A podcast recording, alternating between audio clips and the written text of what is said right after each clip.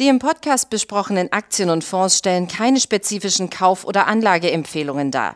Die Moderatoren oder der Verlag haften nicht für etwaige Verluste, die aufgrund der Umsetzung der Gedanken oder Ideen entstehen. Herzlich willkommen zu einer weiteren Ausgabe von Money Train, dem Börsenpodcast von der Aktionär. Manche Aktien, sie steigen über die Jahre scheinbar immer und bescheren Anlegern über diese Zeit traumhafte Renditen. Doch was macht die Unternehmen hinter diesen Ultraperformern so besonders? Was zeichnet sie aus? In der aktuellen Reihe links unten rechts oben nimmt der Money Train regelmäßig eine dieser Reichmacher-Aktien genau unter die Lupe und in der aktuellen Folge geht es um die Aktie von Pernod Ricard, eine, ein nicht so bekannter Name für Anleger. Das hat auch damit zu tun, dass es sich hier um einen französischen Konzern handelt und um genau zu sein, es handelt sich um den zweitgrößten Spiro Spirituosenhersteller der Welt nach Diageo.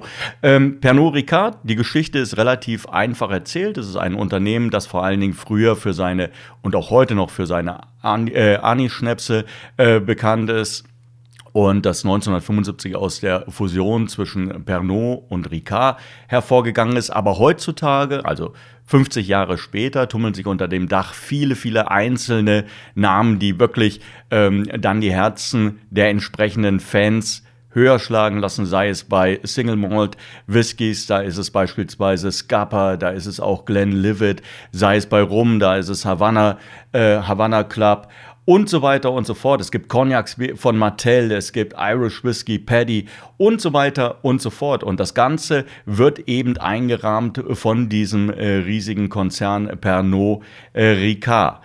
Ich hatte es gerade erwähnt, es ist der zweitgrößte Spirituosenhersteller nach Diageo, aber manchmal ist es ja gar nicht so schlecht, nur die Nummer zwei zu sein, denn das schafft dann vor allen Dingen für Anleger auch die Möglichkeit, hier vielleicht mal äh, zum Zug zu kommen bei einem Wert, der nicht überall hoch gehandelt wird und der nicht immer in den äh, Schlagzeilen steht. Wenn wir uns die Performance über die vergangenen 20 Jahre anschauen, dann hat die Aktie allerdings äh, sehr wohl das Potenzial, in den Schlagzeilen zu stehen, denn die ist wirklich ordentlich gewesen, mehr als ordentlich gewesen gewesen.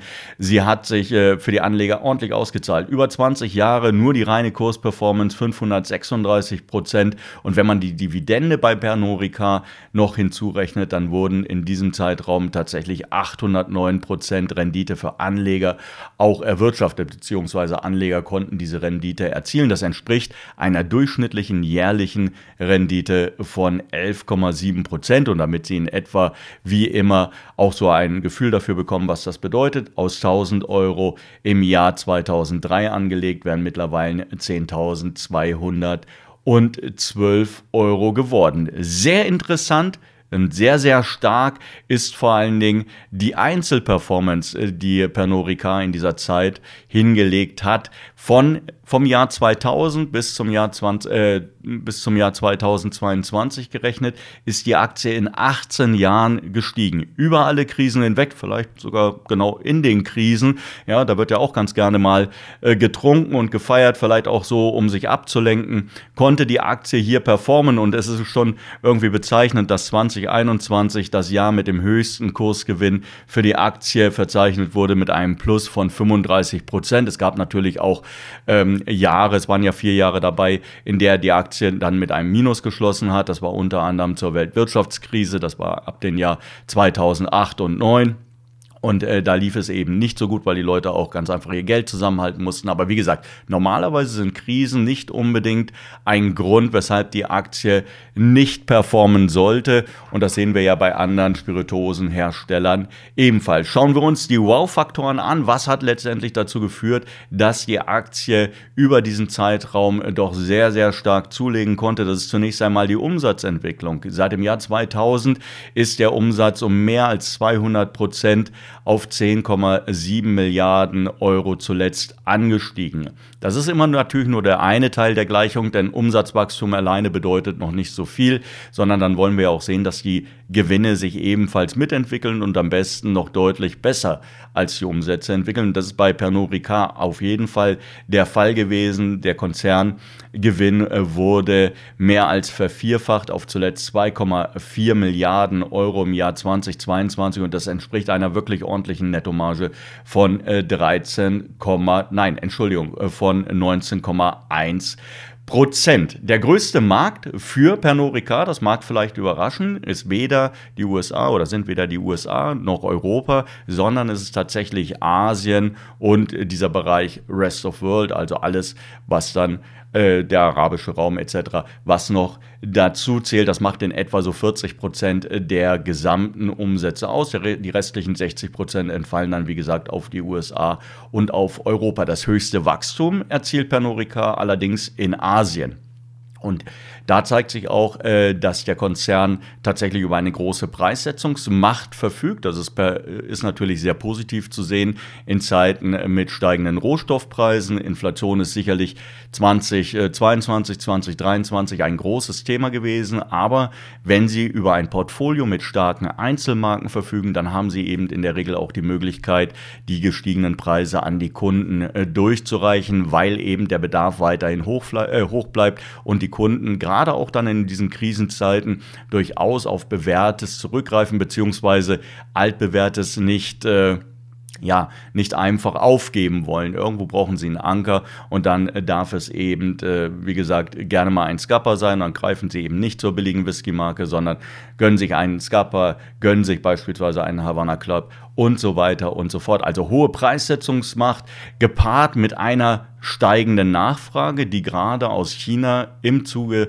dieses Reopening-Szenarios, was wir ja am Anfang des Jahres gesehen hatten, dann zu einer äh, doch deutlichen Geschäftsbelebung geführt hat. Das organische Wachstum im Konzern recht hoch mit 9 Prozent. Also es zeigt, hier stimmt es momentan und dass die Gewinne ebenfalls steigen. Das zeigt natürlich auch, dass der Konzern immer oder die Konzernführung immer ein Blick auf die Kostenseite hat und dass sie schaut, möglichst effizient das Ganze zu bewerkstelligen. Die Aktie ist immer noch moderat bewertet, obwohl es in den vergangenen Monaten doch deutlicher nach oben gegangen ist. Momentan das KGV äh, auf Basis der für das laufende Jahr erwarteten Gewinne es beträgt 20 äh, und historisch gesehen beträgt das KGV von äh, Pernod Ricard etwa so um die 21,5. Also man hätte tatsächlich auch hier noch Luft nach oben. Wenn man Analysten befragt, dann sagen die allerdings, es geht gar nicht so sehr um die Bewertung des Unternehmens, sondern tatsächlich um die Möglichkeiten, auf der einen Seite zu wachsen, im asiatischen äh, Raum zu wachsen, weiter zu wachsen und die Kosten gleichzeitig zu senken und damit die Profitabilität beziehungsweise in Schach zu halten und damit die Profitabilität äh, weiter zu steigen. Die Aussichten für Pernod Ricard, sie sind weiterhin äh, sehr gut. Es war zuletzt ein äh, sehr robustes Geschäft, was sich gezeigt hat, überraschende Impulse, die es aus Europa gegeben hat. Also von daher dürfte auch in den kommenden Monaten eher der Ausblick für die Aktie weiter gut bleiben. Also wenn Sie noch Platz in Ihrem äh, Portfolio haben und auch nach einer interessanten und gar nicht so hoch bewerteten Aktie schauen und vor allen Dingen nach einer Aktie schauen, wo die Produkte ähm, tatsächlich auch äh, in Zeiten mit schwankenden Wirtschaftsergebnissen äh, immer noch gut sind, weil eben die Nachfrage hoch bleibt, dann können Sie sich durchaus mal äh, die Aktie von Pernod Ricard hier reinlegen. Das heißt von meiner Seite gewesen. Ich hoffe, es hat Ihnen so ein bisschen Spaß gemacht und vor allen Dingen, dass Sie das als Einstieg sehen, um vielleicht Ihre eigenen Gedanken noch sich zum Konzern zu machen und vielleicht hier noch ein bisschen stärker zu recherchieren. Aber Renault, äh, Renault Pernod Ricard, so wird ein Schuh drum und keine Sorge, ich habe noch nicht getrunken getrunken. Pernod Ricard ist sicherlich einen zweiten Blick wert. Bis dahin, tschüss.